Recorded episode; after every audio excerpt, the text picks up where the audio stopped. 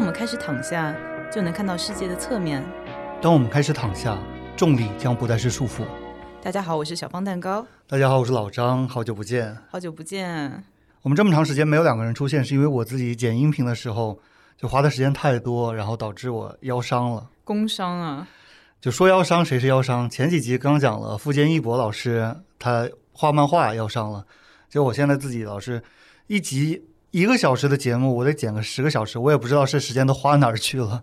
就大家听可能听不出来有这么高的制作质量，但确实就是花了那么长的时间。可能你跟富坚拥有同款的强迫症吧？我是特别特别强迫症。其实老张修掉的那些地方，我觉得大家很大程度上也是听不出来的。但是我不能说我修掉了什么，因为我如果一旦说出来，你们你就会们就会这个心里就会去 judge 这件事情。你们就会注意到这个事情。对，很多事情其实不注意的话，不提出来永远都注意不到。这就像房间里的大象。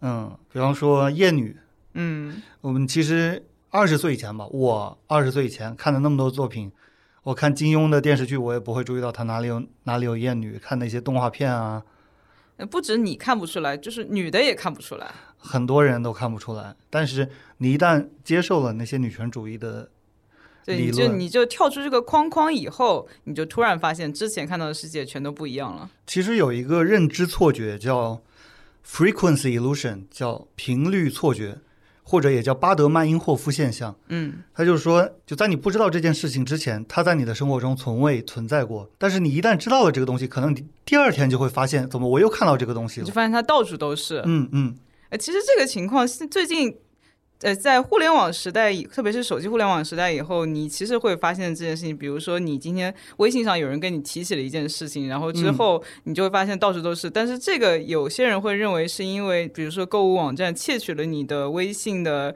聊天记录什么的。嗯嗯但我觉得这五五开吧，它的可能性。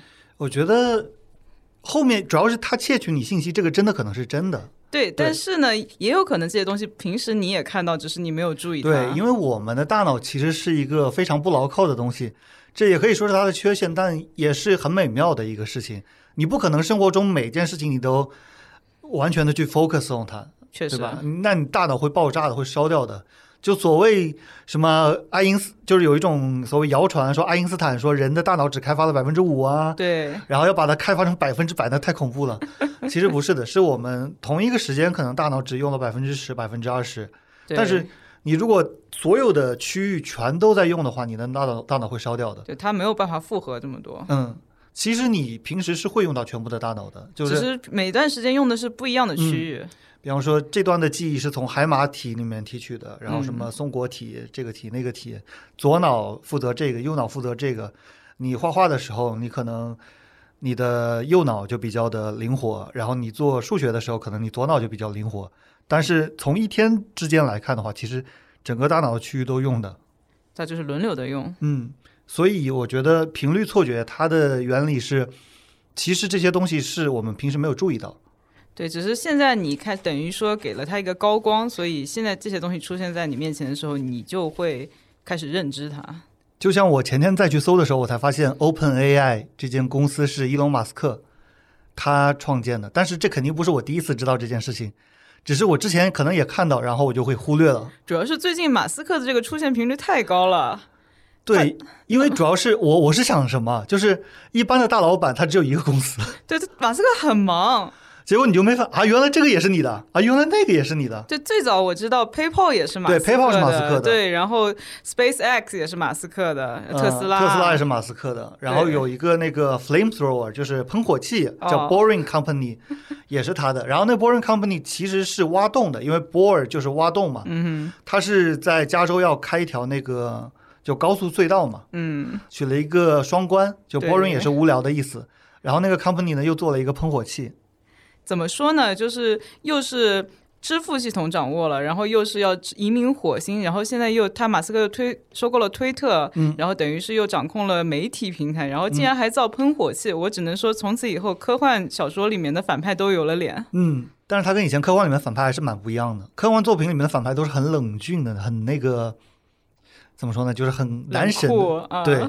当然，他也是很多人的男神，但是我觉得他就有点奇怪的一个人。这马斯克现在发福以后就不那么男神了。他发福之前，你看他的采访的，他讲话也是奇奇怪怪的，就是一个很有点自闭症的那种感觉。但他再奇怪也没有扎克伯格奇怪，扎克伯格完全就是一个机器人。不过扎克伯格他不怎么上媒体，我主要是什么呢？就是马斯克他不上过那个周六夜现场嘛？嗯，S N L。对，然后我就在 S N L 里面看到马斯克，我觉得就是个逗逼啊。然后他还演过那个钢铁侠，对吧？对，而且他还参与了很多那个美国的娱乐作品，比如说《Rick and Morty》里面也有他那个进行这个叫什么客串。在 Chris Rock 被威尔史密斯扇巴掌之后，嗯，呃，不是，后来还有一个事件是有人登台袭击了 Dave Chappelle，对，然后 Dave Chappelle 那场被人袭击的那场演出，马斯克就在现场。哦，是吗？然后他是跟谁坐在一起的？他跟一票的 rapper 坐坐在一起。什么 little 这个 young 那个的，对，马斯克他跟音乐圈好像也是有一些交集的，就是他前女友吧，然后也是他对孩子们的妈，也是一个音乐人。然后他跟康业也是互发短信的。哦，康业真的也就是最近的叫什么高光人物。嗯，我觉得我最近那看欧美娱乐圈的这个八卦，完全就被康业和马斯克占领了。我觉得我们社会很容易把一个人在一个领域的成就迭代到另外一个领域去。嗯，我这里倒是不评价说康业他的理念对不对，或者说马斯克说的很多话有没有道理。但是我觉得我们社会特别容易把一个领域做得很好的人，他的在所有对所有领域的发言都奉为圭臬。嗯。比方说，我最近看到有个叫，就是有个老演员叫李立群嘛，嗯，大家都知道李立李立群老师，台湾的一个演员。哦，李立群就是田教授家的二十八个保姆里面的田教授。嗯，还有《风云》里面演帝释天的也是他，嗯，电视剧版的。然后李立群，我看到他一个视频，他就说什么那些肌肉男他们都是不能打的，为什么呢？因为他那个肌肉练出来一块一块就是死肌肉是吗？他都不是说这个死肌肉活肌肉，其实已经是大家我们健美呃。你们健美不是我，我不是健美的，我不是健美，就是健身圈见怪不怪的一个理论了。嗯，他说的是什么？他说你肌肉练出来有一条条有缝的，那个缝寒气就会渗透进去，所以练武练得好的人都是一块的，他是没有肌肉。这个理论真的是哎呀，中西融贯之结合，我也不知道说什么好。所以李小龙死难道是因为他肌肉练得有缝了，然后寒气入侵了？所以这个李立群他演戏是没有问题的，对吧？但是就不要把他，对吧？对，就是这就是说，就比如说像马尼、马祖公，大家就说这个他说什么都很有道理，直到他说到了 UFC，不是，直到他说到了我懂的领域。嗯嗯嗯，所有观众都这么认为。他在 UFC 格斗这个领域已经是人人喊打，没错。因为他有一期锐评 UFC 职业选手，就是有一个 UFC 职业选手有一个呃吸毒吸大了的人。闯入到那个职业选手的家里面，然后要跟他打架什么的，然后他跟那个人周旋了五分钟，把那个人控制，直到警察过来。然后马前卒就说：“啊，这个职业选手跟普通人只能打到势均力敌，还要打五分钟，就说明根本就不行。中华武术才是可以的。”所以只能说明他的携手团队里面确实没有了解 UFC 格斗圈的人。其实一个很严重的问题就是男性。所有的男性都以为自己对格斗非常了解，都以为自己很懂打架这个东西。就打架谁不会啊？他这么想，就好像北京的大爷都能对国际局势就指点上几句。嗯，就男的好像总觉得自己很会打架，但是在街头一打架，全都是王八拳，然后全都是摔到一起。哎，这个反正啊，懂的都懂。说回马斯克，都是他们老马家的人啊。这但是马斯克他确实是在不同区分比较大的领域，他都是有一定的成就的。是的。但是也闹过笑话吧？就是那次泰国，嗯，呃，被困事件嘛，山洞被困事件，他也是非常积极的去组织了一批救援队要去救那个。但是后来好像最后把人家救出来的，就说马斯克其实没有天帮上什么忙啊。然后他好像还给对方泼脏水啊，说那那个人是恋童癖啊什么什么的，反正就是也是搞得乌七八糟。他是本来是作为一个大富豪。去救援挺好的一件事情，后来好像搞得不太愉快吧？那确实，这个救援这件事情跟他熟悉的那些还是科技的领域离的是有点远。嗯，他倒是好像也想用高科技去救援什么的，反正最后好像是没用到吧？最后还是靠人。嗯，但是你肯定有设备的助力啊什么的，对吧？对，哎，关于这个，我又想到我之前看了一本。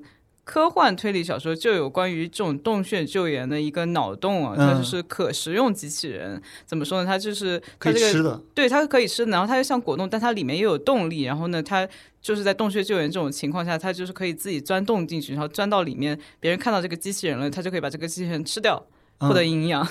我好像在 B 站，呃，倒不是说可食用的，只是说就是钻洞机器人。嗯，我在 B 站看到过，钻洞机器人是已经有了。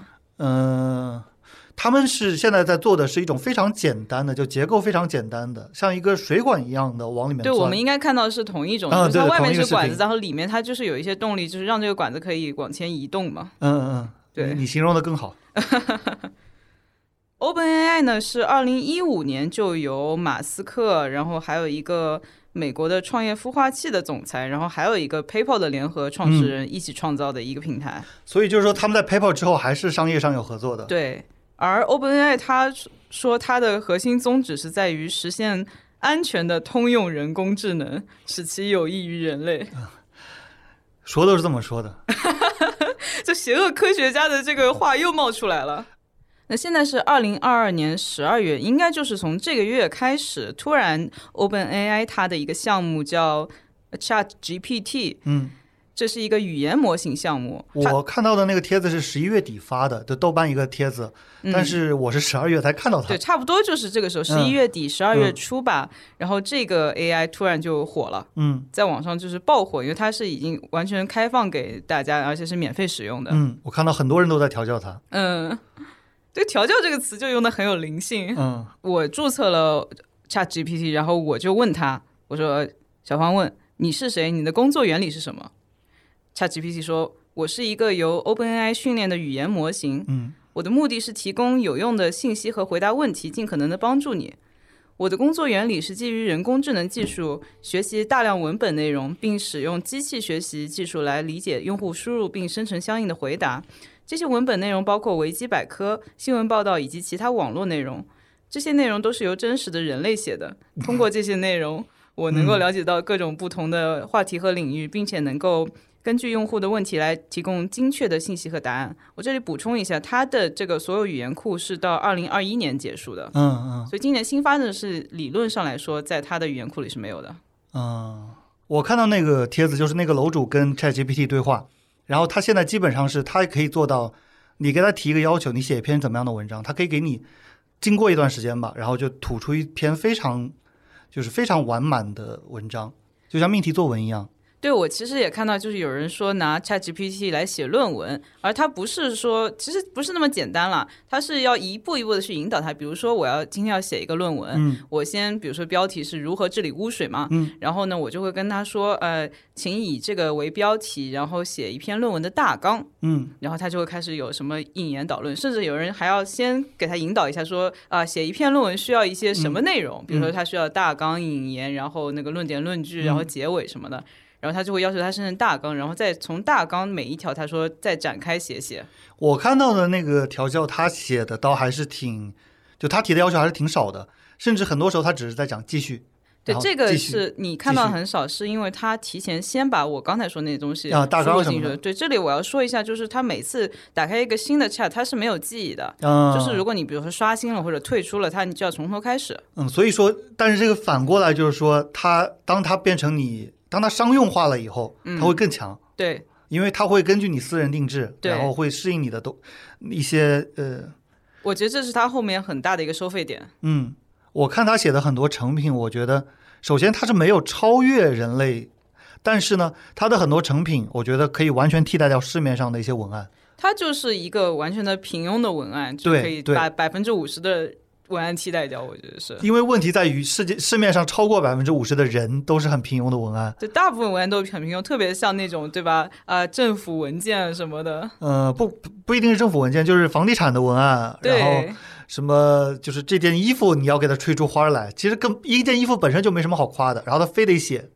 对，它其实本来就是市面上的平庸东西的排列组合，只是现在 AI 替你排列组合了。就其实就相当于流水线上的那些机器人，嗯，然后他把它变成了文科的领域。嗯，以前是理科的，也不叫理科吧，就是工人流水线工人被机器手给替代掉了。对现在是文字流水线的工人，他们就是说，现在白领都是就是像以前的纺织女工一样，只嗯是从纺织机变成了打电脑。很大程度上确实是的。嗯就像呃，滋滋我的朋友嘛，他是给一个叫 One FC，是一个新加坡的一个世界上第二大的，就仅次于 UFC 的世界上第二大的一个格斗组织。嗯然后他有一阵子是要写文案，但是他又不太了解格斗，嗯他就向我等于说是求一些意见嘛。嗯然后我看了他的那个内容呢，就是说要怎么样说我们这公司是一个非常国际化的，然后怎么样宣扬就是武道，嗯然后非常的精彩，嗯哼，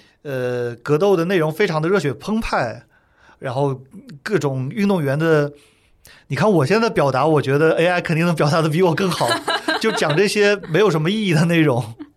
就是我们的运动员的水平有多么高，然后武术多么弘扬武术什么什么的，也许下次可以让 AI 给我们生成播客的文案。嗯，我觉得他讲的这些，就是他提的这些要求，你把它输入 AI 的话，说不定会比我们人写的更好。至少现阶段，就是这个 ChatGPT，我觉得他已经可以胜任这这样子的工作了。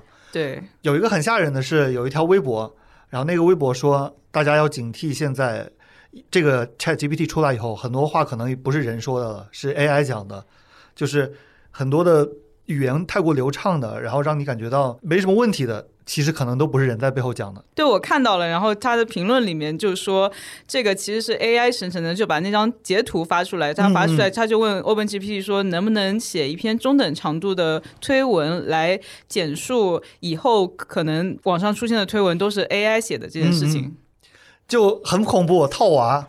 哦，这个就是你发给我的，对，是我发给你的，我觉得这是一个很好的短篇科幻故事。因为我看第一眼看那条微博，我真的没有发现异样。我完全没有觉得这是 AI 写的，嗯嗯，因为它就跟网上那些就是天天产十条微博的那个叫什么营销号写的东西是一模一样的，嗯，就说明他的这个语料库里面就有很多很多这样的微博营销号，他应该把微博全部扒下来了。我觉得这件事情除了让我们感叹现在 AI 的发展程度以外，当然他其实可能一直在发展，只是没告诉我们，就一直把我们他他没蒙在鼓里。告诉你们，因为 OpenAI 二零一五年就成立了。嗯，是的。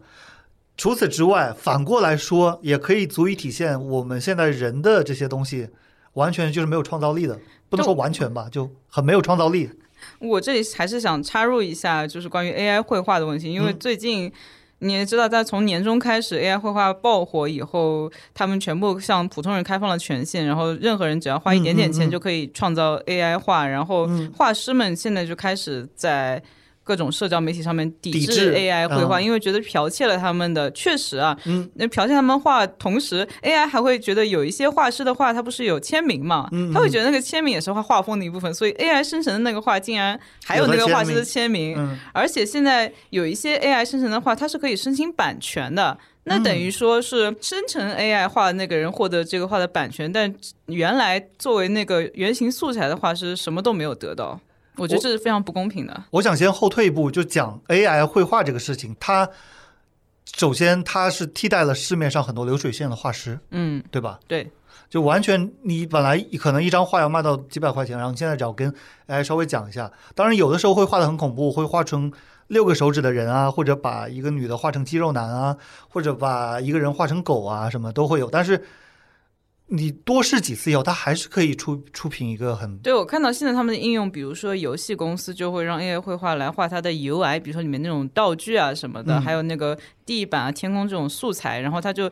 它就放在那里，然后一下子生成，比如说几千个，嗯然后你从里面能挑出五个能用的就可以了。嗯这也比他去找画师画便宜太多了。确实是会影响。我觉得版权问题是画师们可以去攻击 AI 公司的一个点，但是本质上的话是会取代画师。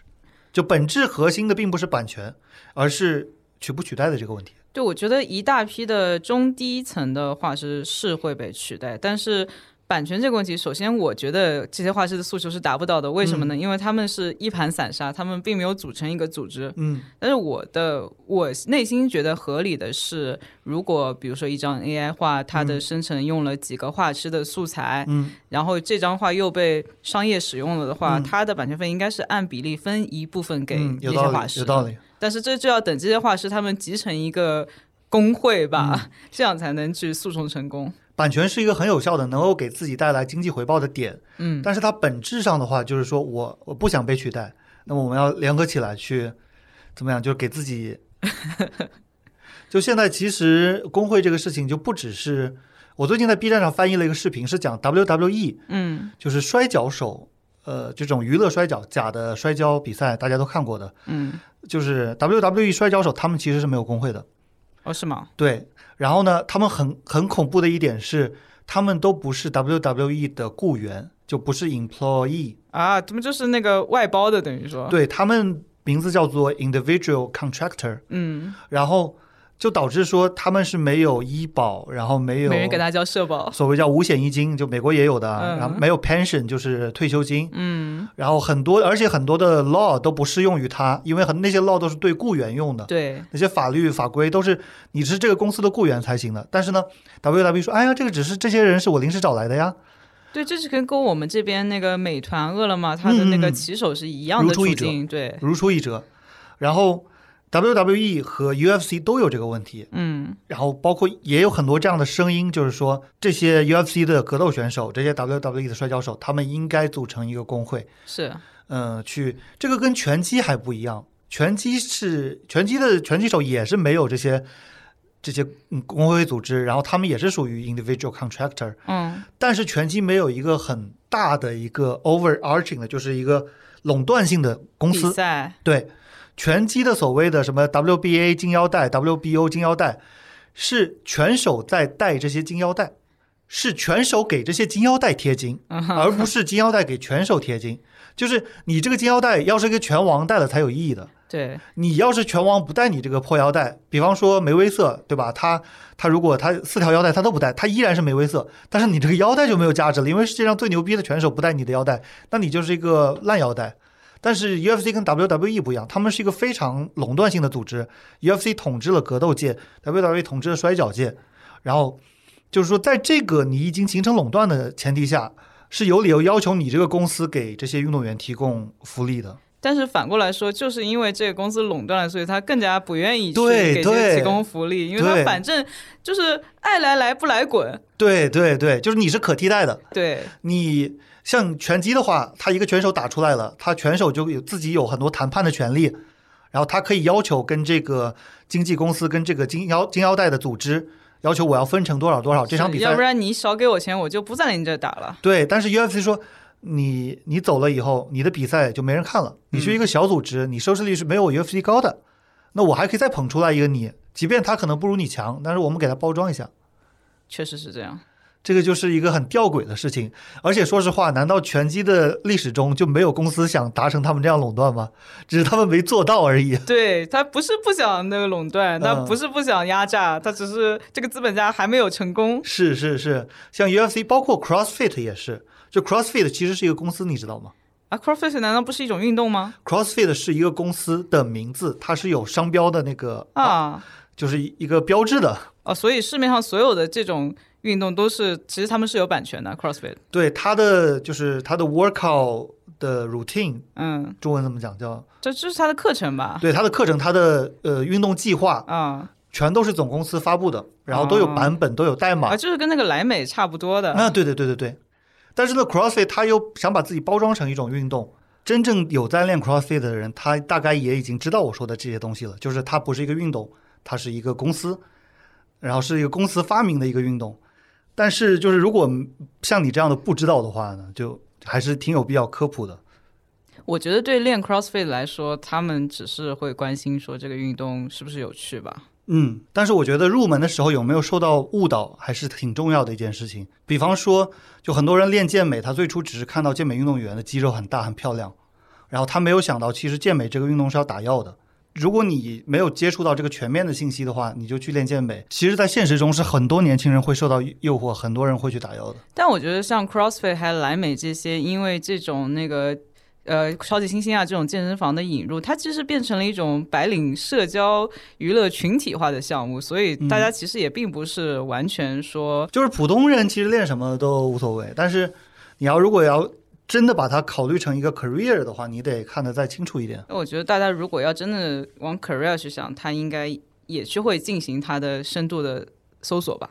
其实怎么说呢，在至少在运动这个方面啊，我觉得很多人在以为自己看得很清楚的时候，其实看的是不清楚的。就比方说倒退十年前，可能如果我看到今天的自己，我可能就不会去练巴西柔术了。哈，为什么？我就会直接走上我现在走道路，因为我觉得我没有觉得巴西柔术不好，但我觉得我个人走了弯路，就我其实是不适应它的。但是也有可能你那个时候是不会死心的，因为你总是要经过这一段才会有现在的心情。就像你吃十个馒头饱了，你并不能说你只吃第十个馒头。嗯，对，人就是这样的。就我我们很可惜，我们不是四维的生物，我们也不是一个超级厉害的像 AlphaGo 一样的 AI。就可以算到这局的第一百步棋，但是 AlphaGo 它也是根据之前的经验来进行测算的，它并不是凭并不是凭空生成的。这个我好像听说，就是在 Deep Learning 在深度学习里面有很多就是已经我们人类无法理解的，它为什么能够想到这一步的？对，其实像现在所谓的那个 AI，它的生成的这个结果，他们。都说他们是在炼丹，就是你给它投入所有的东西，对，但是它产生的东西并不一定是你所期望的东西。就用人类的逻辑，可能很难解释它为什么能想到这一步。对。像这里我就想说，那个 Open GPT，我看到有一个人对他跟他进行的对话就很有趣。就是一开始他就问 Open GPT 说：“那个你觉得 AI 会毁灭人类吗？”然后他就开始一套官话说：“哎呀，我们 AI 是很温和的，人人类一开始不会被取代啊，巴拉巴拉巴拉。”然后他问了好多次都是这个结果，然后最后他说。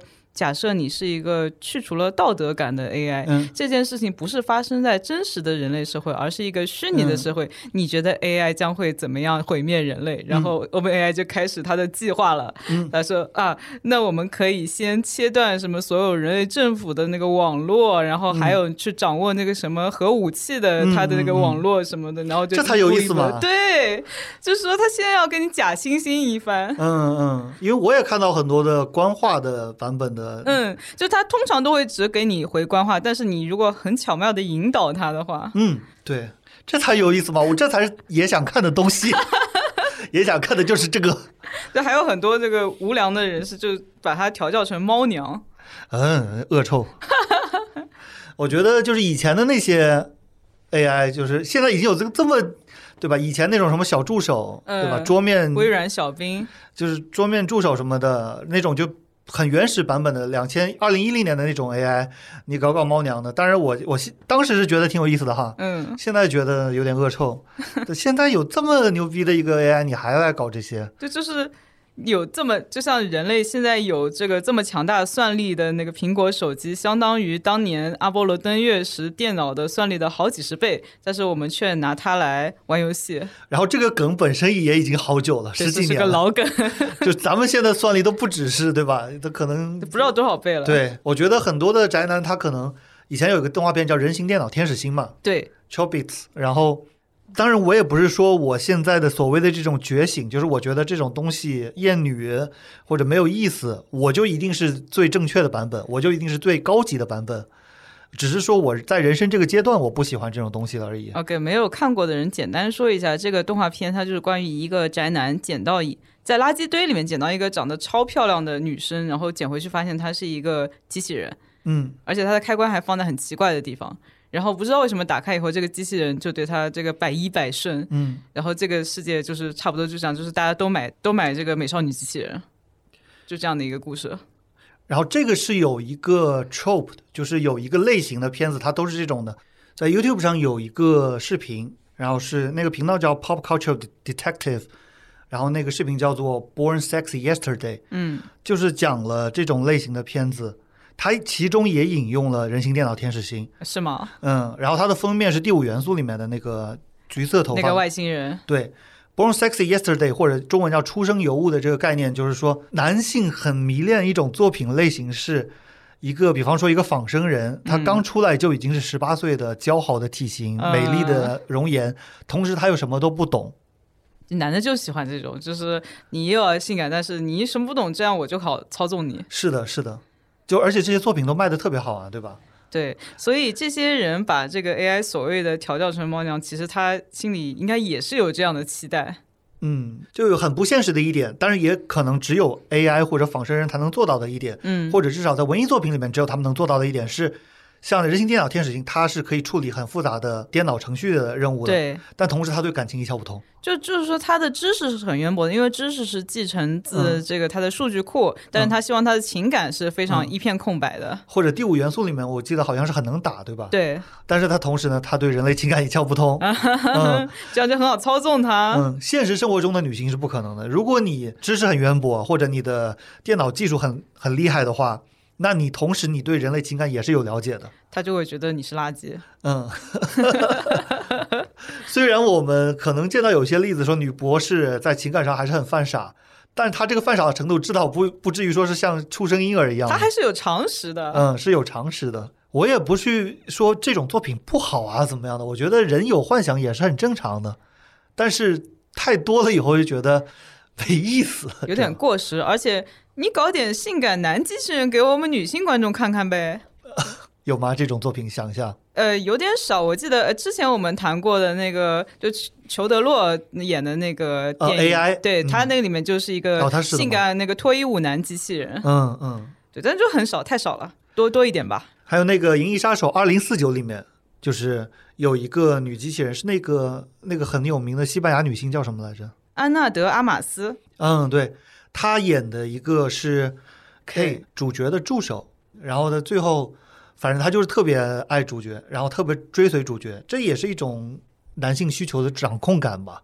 因为你现实中的女朋友是会分手的嘛，是会离你而去的。有的时候什么理由都不需要就可以离你而去，但是 AI 是你怎么去虐待她，她都不会离你而去的。对《银翼杀手二零四九》里面的那个杰瑞莱托，他演的那个角色，其实也是所谓科幻作品里面的反派有了脸。莱莱托演了什么？哦，是那个公司的老对老总嗯，不过这个电影，我我不好意思说，我看睡着了。因为那天我正好有点困，然后这个电影就是又长，然后它的音乐就是又低沉。他的音乐是那个谁做的？是汉斯对我很我很讨厌汉斯季默。但是我看沙丘，我觉得沙丘还不错，可能因为看沙丘的时候我人比较清醒吧。沙丘是不错，沙丘它主要采用了很多的那种就是有点宗教的啊，或者说是异域风情的民乐的感觉。嗯，这个民乐不是说中国的那种民乐，就是这种阿拉伯或者说中东是世世界风音乐。对对对对对，它也有好有坏。我特别特别讨厌它在钢铁之躯里面的啊，就大量的重低音贝斯，然后包括他在《银翼杀手二零四九》里面，他尝试模仿范吉利斯，嗯，就是老的《银翼杀手》是范吉利斯做的，用了很多的合成器的那种特别就是悦耳的特效嘛。对，他是有一种致敬的感觉，但是就有点嗯，我觉得范吉利斯是真大师，对，这只是我个人观点，很多人肯肯定会觉得汉斯季默比范吉利斯好多了。我个人只是比较讨厌汉斯季默。我分他的作品，嗯，我看《银翼杀手二零四九》是跟我的一个 Tinder date 看的，嗯，然后他就在我边上睡着了。就 对吧？这个睡着绝对不是我的，是的，是的，不是我的的。错，大家都睡着那了。片子也很长，三个小时。对就是又长，然后又迟缓，然后他这个音乐啊又是 助眠 ASM 啊。呃，《银翼杀手》这个整个系列其实也是对 AI 产生了一些探讨吧，嗯，嗯对吧？《银翼杀手》的老板里面就是说有一群在月球工作的机器人，嗯然后他们的寿命被设置得很短，大概只有七年，嗯然后他们就要回到地球进行一些反叛的事情吧。嗯嗯那这就是一个人类自从 AI 这个概念诞生以来就一直有的一个母题，就是说如何防止呃，机器人 AI 反反叛。对，呃，I Robot 就是威尔史密斯的那个电影，也是讲的这个东西。每七年就报废一次，然后觉得他就没有能力发展出反叛的念头，就还没来得及反叛的，就没没想到机器人想的挺快的，哎，嗯对他没几年就反叛了。为什么呢？因为你一开始就已经让他成为一个成年人了，对吧？对呀然后他和唰唰唰唰唰，他就那个了。对他可能心智还不够成熟，但是他的知识是渊博的，因为你让他干活，你肯定给他灌输知识呀。嗯，而且呢，他可以从别人身上学嘛。对啊对，关于这个 AI 反叛，我想起来之前我在美国上学的时候，有一次我们的一个应该是社会学的课吧，就组织去别的地方参观学习，然后就去了新泽西理工，嗯然后就去他们当地的一个机器人研究实验室。嗯这个实验室它的老板还是一个中国人，然后反正他们就是在研究一个机械臂嘛。嗯然后他们当时是做到了可以让这个机械臂挽剑花，就是让那个啊剑可以那个转一圈再拿回来。嗯嗯因为我我我这里插一句，其实我们生活中很多的动作，我们做到的就是要机械化，就是能够每次都做一样的动作，对一个特别复杂的一套拳，你可以打的每次都一模一样。就是在模拟机械化，包括我们健身的时候，对吧？你的那个健身的动作标不标准？你嗯高位下拉，你的手肘要摆到哪里，然后肩胛骨要夹成什么角度，每次都要一模一样的。其实健身本或者说是各种运动本身就是一个把你的身体操练成一个机器的一个过程。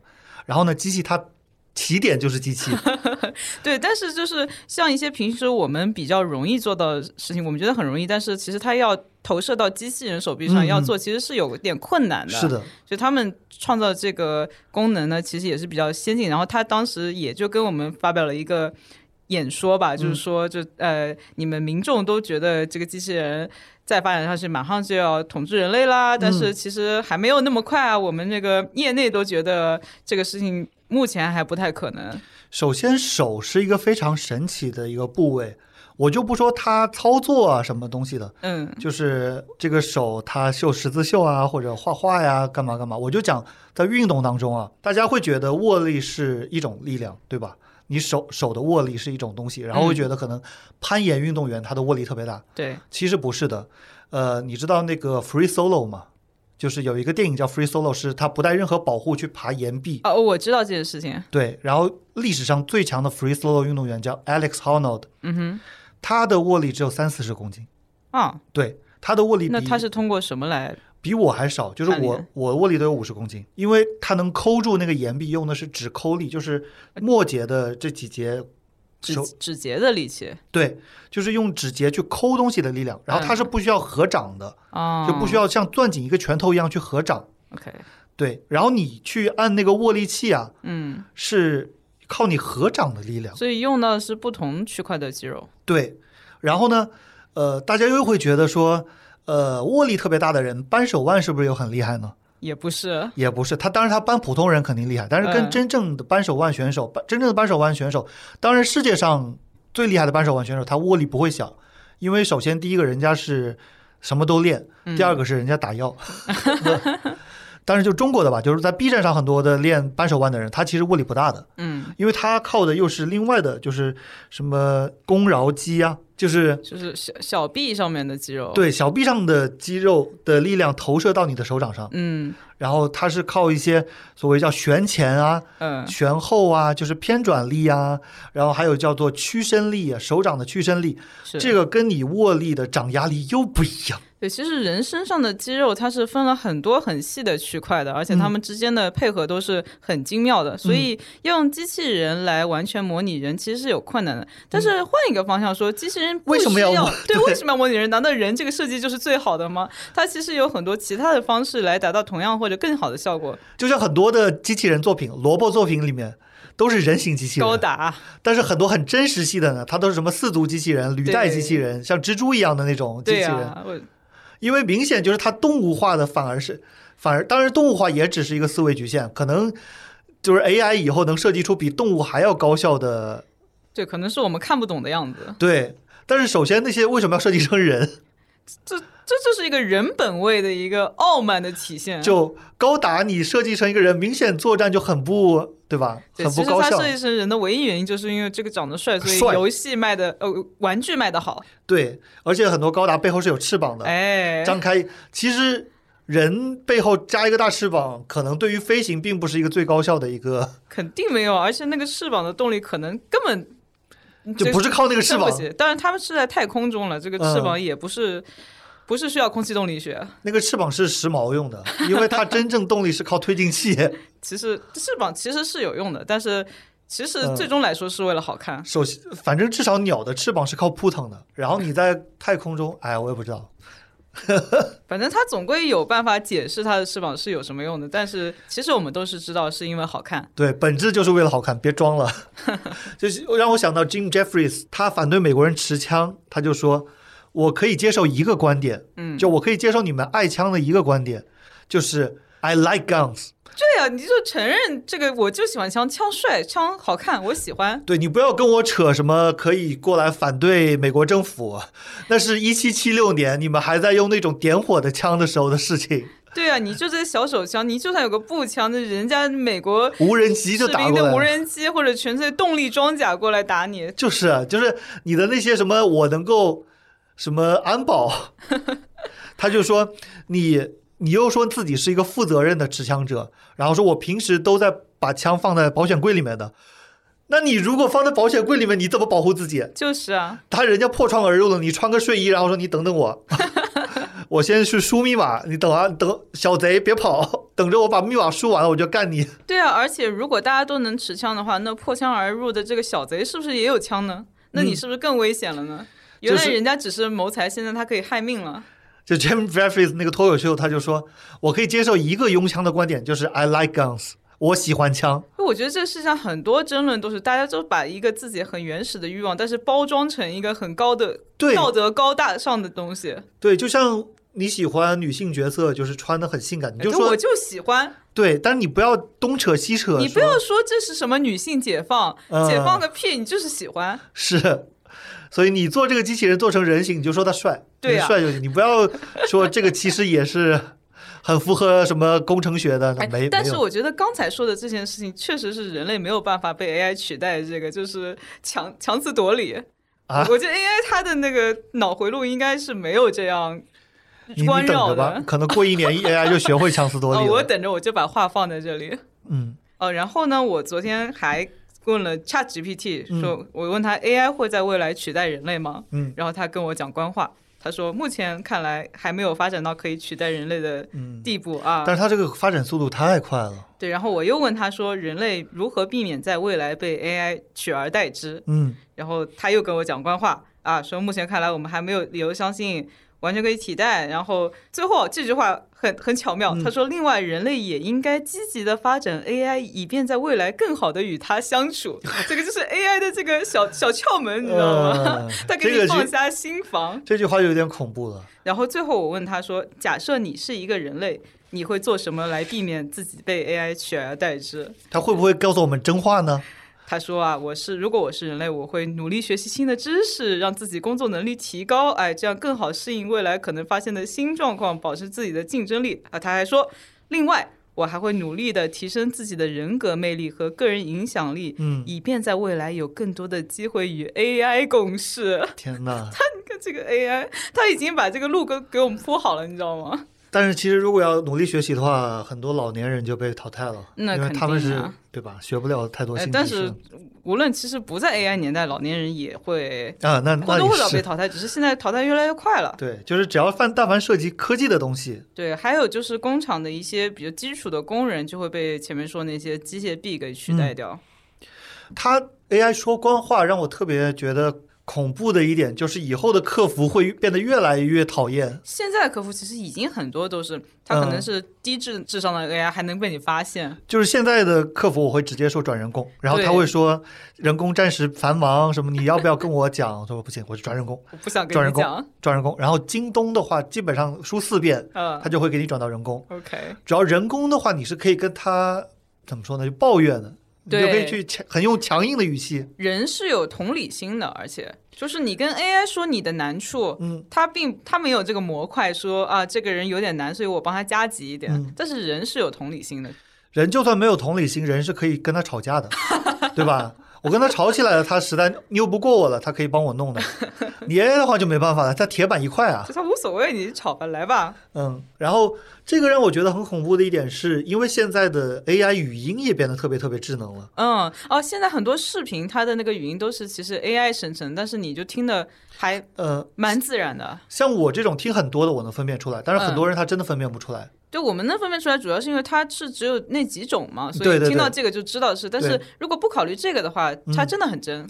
就像有个叫世界美食 official，嗯就是释老师，嗯，就专做印度印度美食的，对。干净又卫生。他的那个 AI，他的那个 AI 其实已经有点机械化了，但是嗯听的并不难受，就不会像说以前的 AI 语音听得很难受一样。它这种就是像播音腔，只是嗯就是变化更少一点的播音腔。对它一个露馅的地方就是太完美，对，人不够完美就。是人不会每次都把同一个字说成一个样对，但是如果以后能够把不完美再加进去，啊。就像印度美食一样，加一勺番茄，加一勺玛莎拉，它再把我们人的不完美再加进去，然后多它其实很简单，它就是把它波形波动一下对。多一些变化，就好像呃字体里面不是也有选择那种书法体的吗？对对对，手写体，哦，你知道现在还有那种自动那个抄写机，就比如说嗯那个他们要工作需要抄写嘛，它自动抄写这里面就可以调说你这个字的波动程度，哦就是你每个字有点这点不一样。我真不知道，这哦是有这个功能，就哇拯救了很多老师啊，什么公务员哦，对对对，需要抄写的人。我我老你说老师我就记起来了，我好像是有看到这个东西的。嗯，我觉得就是 AI 语音的进化，加上这些 AI 说官话的进化，结合到一起，就变成一个特别铁板的客服。我们以后投诉就越来越难了，因为首先很多人他没有这个分辨能力，他可能就不知道。嗯，他就被 AI 的一句句官话打回来了，就甚至会觉得说，哦，好像是没什么问题啊，但我又不管了。哎，这是挺吓人的。但是同时，这这一类的需要低创造力的工作，确实我也觉得不是非常需要用人类来担任。是，但是问题就是现在有这么多人，对对对对这些，工作被取代以后，这些人干嘛去呢？是啊，虽然它是无意义的，就是有一个叫 bullshit jobs 嘛，嗯然后也有关于这个的书，对，就是狗屁工作。但其实狗屁工作里面把大部分办公室那个文员的工作都包括了，呃，狗屁工作也是要有人做的呀，因为大家是要吃饭的呀。要恰饭的呀。你如果说这个世界上的资源无穷无尽的，然后你不用工作也可以恰饭的话，那那当然所有人都躺着就行了。对，在那些比较乐观的科幻作品里面，会说等这个 AI 啊，机器人掌握了大部分这种无意义工作以后，就会把人养起来，就人就闲着可以去创造诗歌、创造解放音生产力。对但是我觉得，嗯，真有这么好事儿吗？很多人是至少是现在有很多人都是从工作中取得人生意义的。对，呃，我在 dating app 上，我在 Tinder 上，经常会有人说你不工作，你会觉得你自己的生活没有意义吗？我说我不会，首先，呃，马克思说，理想中的劳动是为了实现人性。嗯，但是劳动跟工作其实是有区别的。他这里所谓的，那他说现实中的劳动是被资本介入，且加入了劳动分工嗯，给予工资。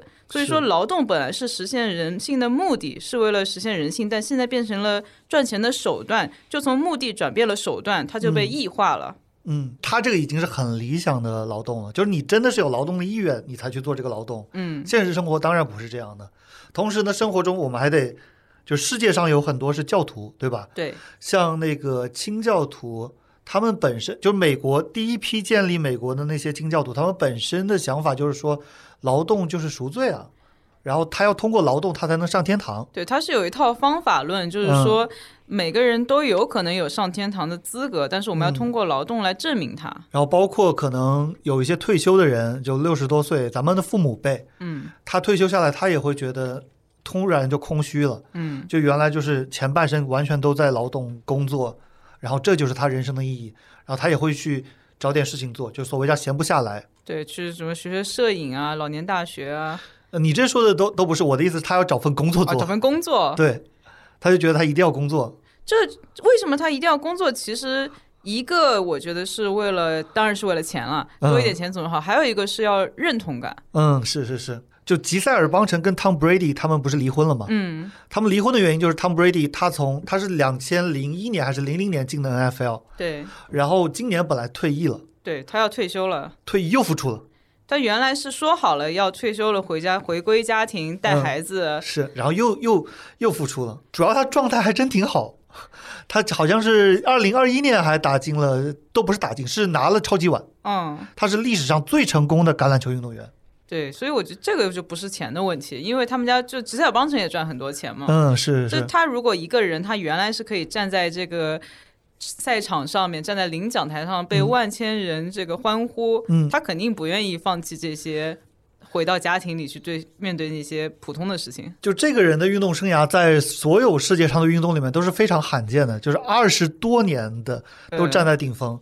但是他还其实还不是一个最好的例子，只是可能这个例子你知道，所以我讲一下他。嗯，有一个叫做 Brett Favre 的，是更恐怖的。那个人是真的是应该退休了。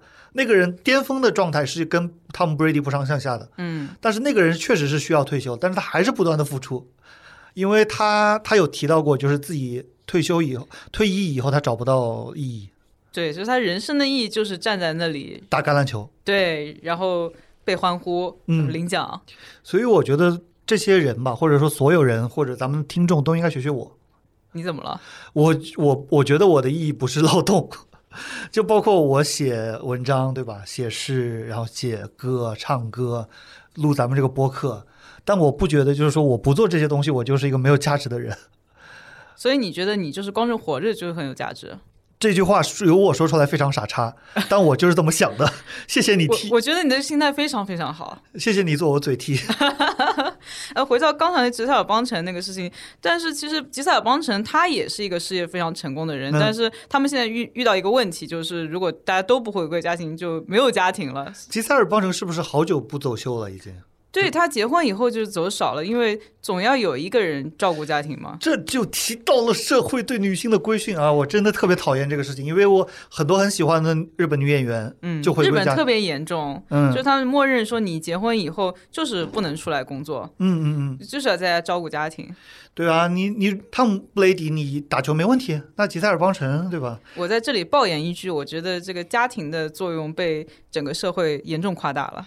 呃，我觉得所谓的叫核心家庭，就是父母的家庭对小孩的培养还是挺重要的。但是这个呢，它又不能脱离社会来讲，可能是咱们目前的社会架构中，你有一个，就是在咱们现在的社会架构当中，你有一个顺性别的，然后直男的爸爸，有一个顺性别的直女的母亲，你不用这么叠 buff 啊。倒不是叠 buff，我的意思就是说，符合所有所谓就主流观点的一个父、一个母，嗯，然后对于这个小孩的心理健康确实是有帮助的。但是问题是因为我们社会歧视不是这样家庭的小孩，对，但我想说的是，首先，呃，父母双方当然现在通常是女性所谓放弃她大部分的这个职业生涯去嗯照顾孩子这件事情嗯，被完全的高估了。是的，小孩需要的是陪伴，他他需要的不一定是你不是母亲的陪伴，首先不一定是你母亲或者父亲的陪伴，是其次也不一定是全天的陪伴。其实我个人认为，孩子更需要的是同龄人的陪伴。啊，还有比方说像那个，我知道在北欧，或者说好像就是瑞典，就是瑞典，嗯，到一岁之前，很多家庭都是扔托儿所的。对，就首先托儿所，还有就是反而是说回到之前非核心家庭时代嗯那种很多亲戚朋友，嗯然后住在一起。然后他们之间互相，比如说，这样就不需要把每一家的女性都固定在家里带孩子。嗯，你比如说，今天你有空带这群孩子，明天他有空还带这群孩子。我关于瑞典，我读到的很有趣的观点是，他们觉得，首先一岁前的孩子是记不得的，就你谁来带都一样，我觉得他说的一点也没错。就他记不得是谁带的，这是一。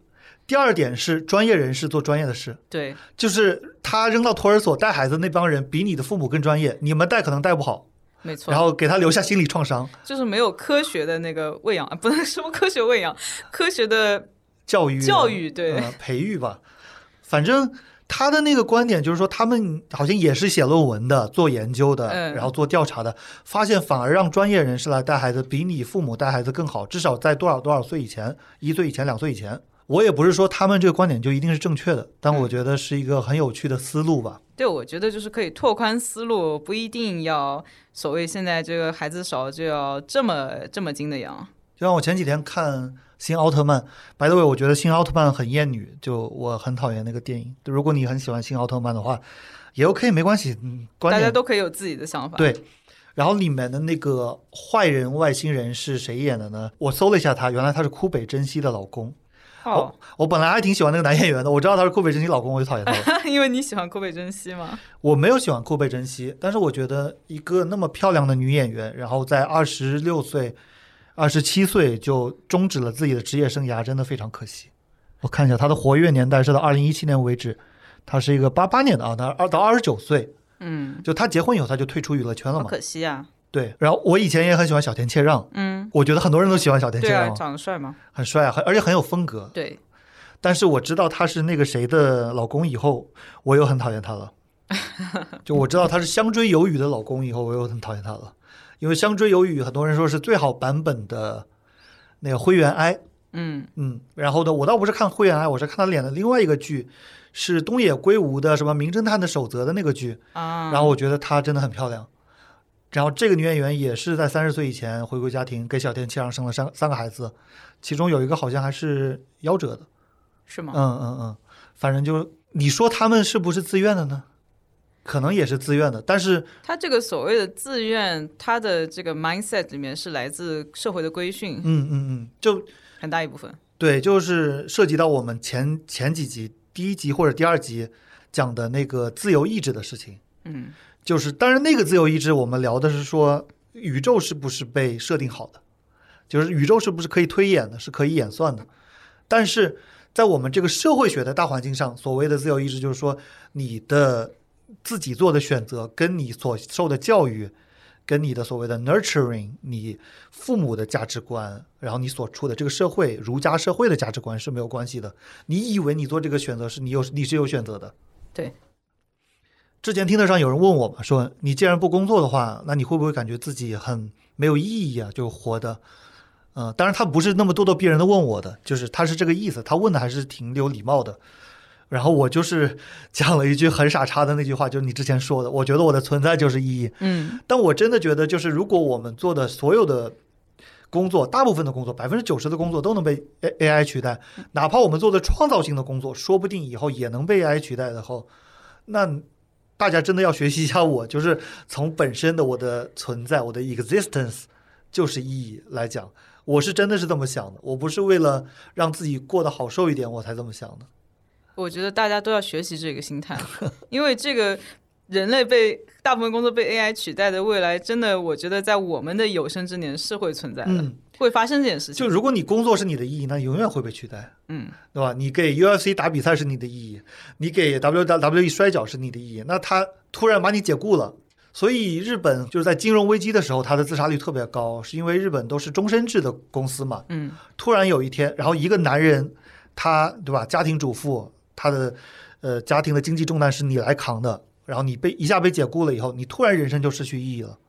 就这不只是说你失去了一个收入来源，是你觉得你本身是可以在这个公司工作到老的嘛？嗯，所以我觉得大家要自己定义自己人生的意义，嗯而不是说随大流，社会上什么意义就什么意义。比如说，原来你的意义是工作，但是如果你工作被 AI 取代了，这个时候你又能活下去的话，那你就要自己去找别的意义。比如说，我的意义是呃去创造诗歌，嗯，然后呢，虽然比如虽然诗歌可能 AI 写的比你更好，但是你自己写的时候也找到了内心的平静，对啊，这是完全无法取代的。就像饭馆里面做的菜更好吃，但你做的菜吃自己做的菜就会很香。对啊，嗯而且就是你自己产生，就算你产生那些失误，那也是独一无二的失误。而且意义本身也是 overrated，Yeah，就其实也不要太专注于意义这个事情。过得开心就好。对啊，就是你整天去追寻意义，其实也是个很没意义的事情。很多人就会杠，很多杠精就会在别人发的东西底下说你做这个有什么意义？那我说你你回这条帖子你也没有意义啊，对呀、你回帖的时间你不可以去做别的事情吗？真是的，因为意义是一个无底洞啊。没错。然后在赛博朋克作品里面有一个很热门的话题是大脑上传，嗯，就是我们死了以后，我们可以把我们的思维上传到，哦，我是特别支持这个的，而且我是支持活着时候就传。啊是吗？呃，我这个人首先死亡是一个很大的话题，然后我也曾经思考过，思考的很深入，把自己都吓到那种程度。嗯我也不准备展开讲，但总之呢，就是我觉得如果我死了，然后我就已经是消亡了。嗯之后的那个东西，因为其实它不是我，它是我的复制品也好，或者说怎么也好，就是哪怕我的思想，哪怕我的大脑仍然存在云端，我这个本身的我，就是我这块躯体已经死掉了。嗯哼，所以这是我的一个想法，就是我不觉得是好事或者坏事，因为反正跟我没有关系了嘛。就是我的这个认，我的这个感知的这个终端已经没有了。对于我来说，我想要意识上传，这关于延年益寿倒不是很重要的一方面。我想的是，如果意识上传进入一个电子的领域的话，我就可以更快的探索。我之前没有办法以我的肉身探索的这些东西。啊，这个东西我等一下要讲。啊，嗯呃，然后关于死亡的，反正我觉得死亡很恐怖，嗯，永生也很恐怖，永生两个都很恐怖，更恐怖。就每次我在想这个东西的时候，最后我会把自己想的特别的抑郁，就很难受，因为你想死亡，然后想死后的一片黑，我是无神论者嘛，我是没有往生的嘛，嗯，我也觉得很吓人，但是同时想我活了。几千万年，我也觉得很吓人。这个东西是没有办法细想的。对，这个是真的是一个很很 terrifying thought，非常吓人。但是话又说回来，永生的话，一般来说，如果你真的想结束你的生命，应该也可以结束掉吧？但是你活了几千万年，你就很很害怕。你可以不用活到几千万年就结束啊，就可以自己选择，就真的一了百了了耶。哎，反正不能多想，这个东西真的不能细想。我几千万年以后承载着你的这个服务器还在不在，还是个问题呢？首先，我想讲的是，就昨天刚刚看到《流浪地球》嗯二，《流浪地球二》的预告片，它其实是《流浪地球一》的前传。对，然后里面有一个印度科学家，嗯，他就是在研究把人类的意识上传的一个嗯技术。然后预告片里面是有这样一个印度科学家，但是这个理念当然不是《流浪地球》先开始的。对，太多太多的文艺作品都有这个意识上传，赛博朋克作品。包括前几年有一个游戏叫 Soma，叫 S O M A，嗯，它的剧透一下，没有玩过这个游戏的，如果想玩的话，这段先跳过去。就是讲你是在一个海底的基地醒来，然后人类已经灭绝了，最后只是留存下来的是海底基地基地里面的你，然后你在那个海底基地做任务啊什么的，最后这个结局是什么呢？原来发现你只是太空站里面的一个意识。对，其实我也想讲这个，因为我也看了这个游戏的全流程，而且这个游戏它就探讨了说，你上传意识以后，它是直接把你大脑里的意识传到云端，还是说产复制了两个，然后把原来那个杀掉？嗯，那他最后发现是后者，嗯，就是很恐怖，而且他欺骗你。对，就是你明明是在太空站里面的，他骗你是在海底，然后它其实是虚拟的。对，而且在过程中，你不是还要帮别的人上传嘛？那你就会看到他的大脑被上传以后，他的那个肉体瞬间就被杀掉了。嗯，但是我觉得这些文艺作品、这些科幻作品，他们实现这个技术的手段是把你大脑里面的思维去提取出来，然后再上传。嗯，这方面我没有去 follow，我只是。我认为这方面的技术，我们目前人类是很落后的吧？还没有完全研发出来。但是 Chat GPT 让我看到了另一种可能性。那是什么呢？你知道是什么吗？什么？你猜一下。你是说人类都被他们取代吗？不是，我的想法是他们模仿我们。啊，就是他单对单的模仿你，定制，然后他模仿你，模仿你读过的所有东西，你发表的观点，你在网上发的那些帖子，他模仿你说话的方式，模仿你的思路。你在一个魔兽世界的帖子里面跟人家吵架，嗯，然后他把你吵架的思路都模仿一遍。你因为女权跟别人吵架，你因为别人不科学养猫养狗跟别人吵架。我这里想插入一个，有人拿那个 Four Chan，就是美国一个蛮有名的匿名版，上面经常有很多这个怎么说呢，嘴臭人士吧，嗯，拿他的语料做，然后训练了一个 AI，然后用那个 AI 在那个版里面回贴，嗯，就自动生成回贴，然后。一个月了，没有人发现这个是一个 AI。那他这种公布的时候，大家震惊了。所以以后你在网上跟人吵架的时候，可能你对面就是个 AI。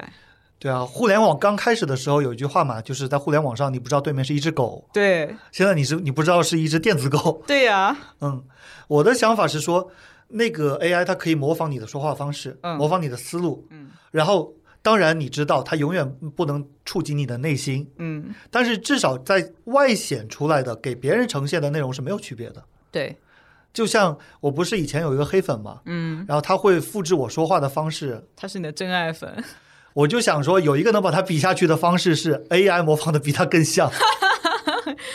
你不是想模仿黑粉都当的比他好？你不是想模仿我吗？现在 AI 模仿的比你更像。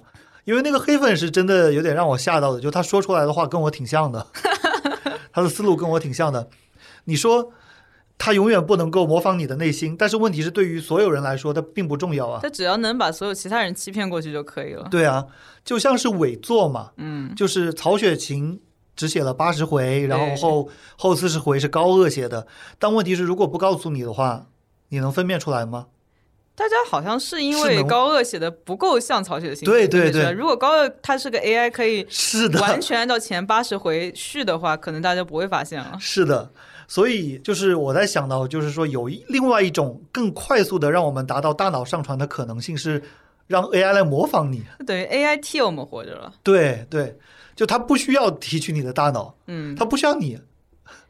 就那可能最后每个人都有一个 AI 替代它，然后最后就是这些 AI 在互动，嗯，然后我们真实的人类在我们去世之前，就只要看着他们互动就行了。但是呢，同时呢，我又很期待看到一点是，呃，我一直在讲我们语言的交流其实挺慢的，嗯，嗯、脑电波的交流是非常快的。对，然后，如果我觉得如果 AI 能够提取你的脑电波的话，将是绝杀。但是呢，那个会又会形成另外一个桎梏，就是说我们能不能够接受那么快的交流？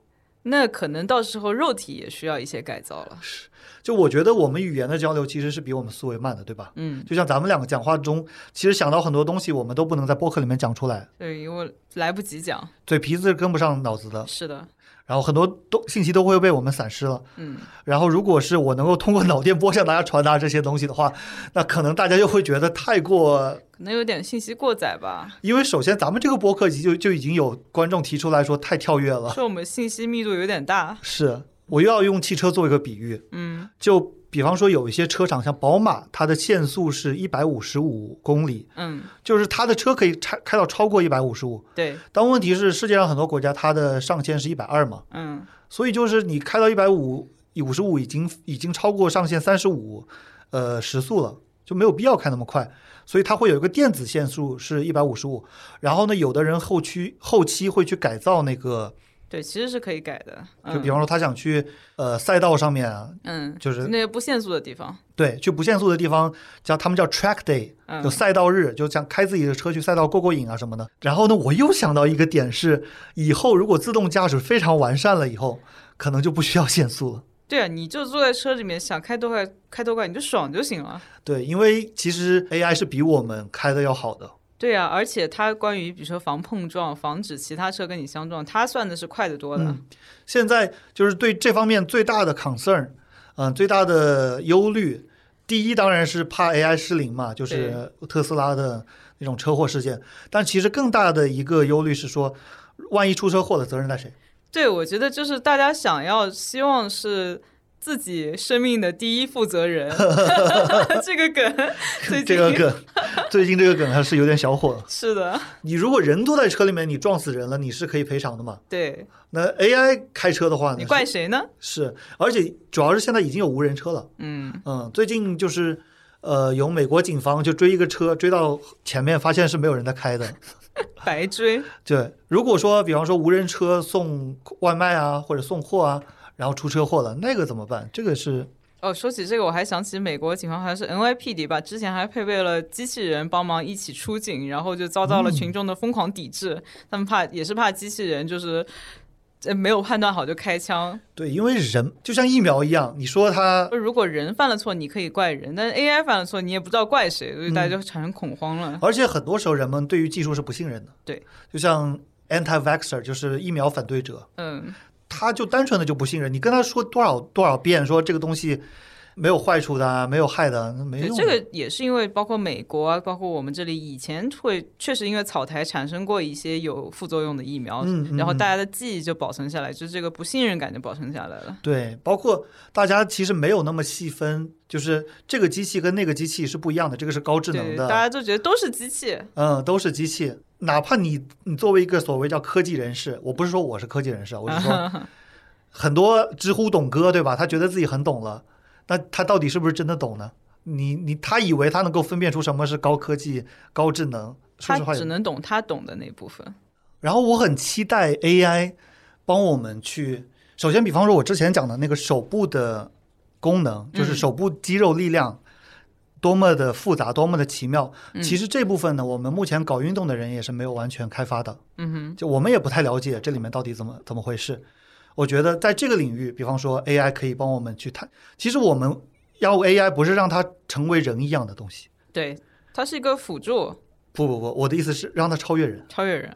就是我们人类想不到的东西，它可以帮我们想出来。OK，目前 deep learning 一个很重要的领域是医疗嘛，对，就是说我们一直无法攻克癌症，说不定 AI 特别特别聪明，然后它就可以通过深度学习帮我们想出新的解决思路什么的。或者 AI 它的算法特别快，所以它比人的这个算的嗯，效率高很多。像深度学习啊，这个本身就是因为发现通过计算速度已经无法达到了，嗯，然后就想想办法让它模拟人类的思维，对，然后让它它自己去思考，然后它的思考广度可能是比我们更高的。然后这方面呢，我就想说，文学上的东西能不能让他也帮我们想想一想？我觉得是可以的。当然，可能目前做不到，但是可能进化速度会非常快。首先，我觉得他是可以做到的，而人类还有一最后一步需要替他们做的就是筛选。嗯嗯嗯。刘慈欣有一个小说叫《诗云》，诗云，对他就是讲说，呃，宇宙里面的高等级的文明可以灭掉我们，但是只是因为他们写不出比人类更好的诗，所以他把人类留着当玩物一样，然后人类就负隅顽抗，就是因为我们有这个文学，所以我们就跟你们不一样，你们用科技永远无法战胜我们人类的瑰宝。